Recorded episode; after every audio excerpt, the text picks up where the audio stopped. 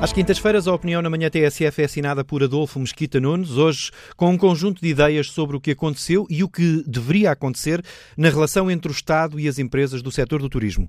Bom dia, hoje gostava de falar do setor do turismo, que é um dos nossos principais setores exportadores, é um dos nossos principais setores empregadores e é um dos motores da nossa economia.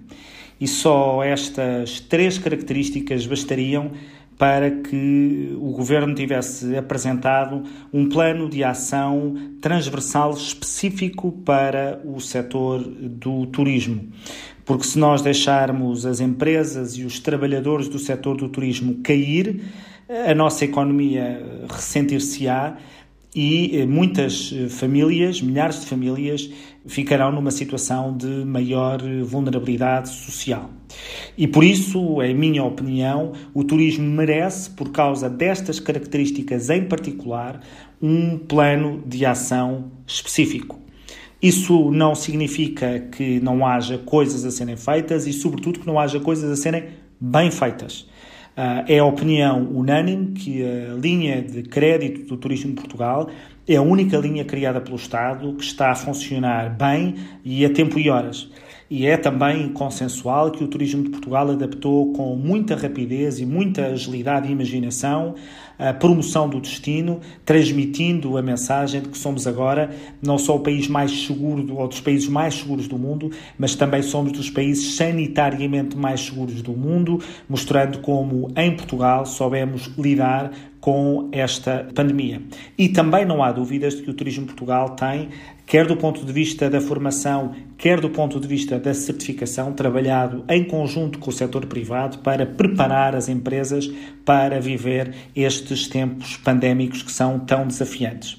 Mas isso não significa que esteja tudo feito. Pelo contrário, há muita coisa para fazer e que deveria estar a ser feita. Desse plano de ação específico para o turismo, constariam algumas medidas, do meu ponto de vista, como estas que agora sugiro. Em primeiro lugar, um regime de layoff específico para o setor. O setor do turismo já é por si próprio, um setor muito particular do ponto de vista do emprego, tendo em conta a sua sazonalidade.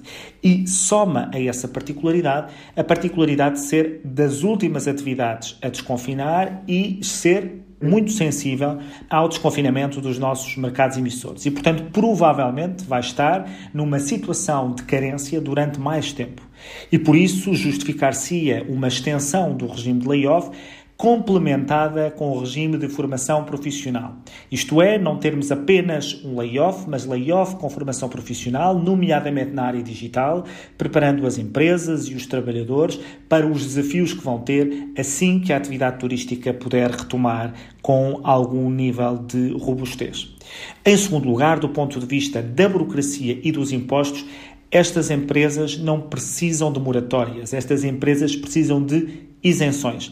Nós estamos a viver tempos extraordinários e estamos a tomar medidas extraordinárias. Nós fechamos fronteiras, nós limitamos as liberdades de circulação, nós limitamos as liberdades económicas e, portanto, para medidas radicais deste ponto de vista, também podemos somar uma medida radical de isenção de impostos, taxas, contribuições deste setor em particular durante um período de tempo que permita dar liquidez às empresas e ao setor para poder passar por estes meses que serão meses de dificuldade.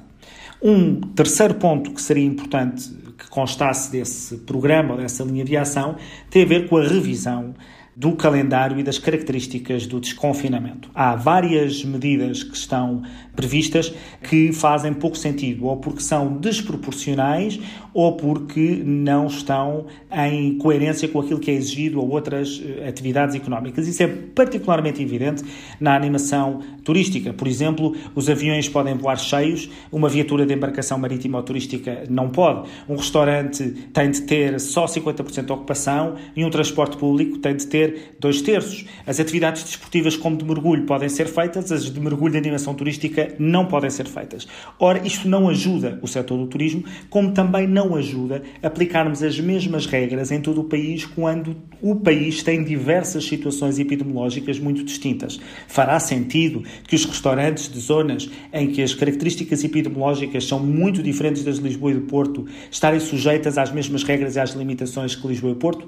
Penso que não. Por fim, uma outra ideia é a migração do alojamento local para o arrendamento, permitir que ela se faça sem pagamento de mais-valias, mesmo por contratos superiores a um ano até cinco anos, coisa que neste momento não acontece. Quem quer migrar para o arrendamento só está dispensado de fazer o pagamento por mais-valias se celebrar contratos de cinco anos ou mais. Estes são apenas quatro ideias de um plano de ação que deveria ser completo, transversal do setor.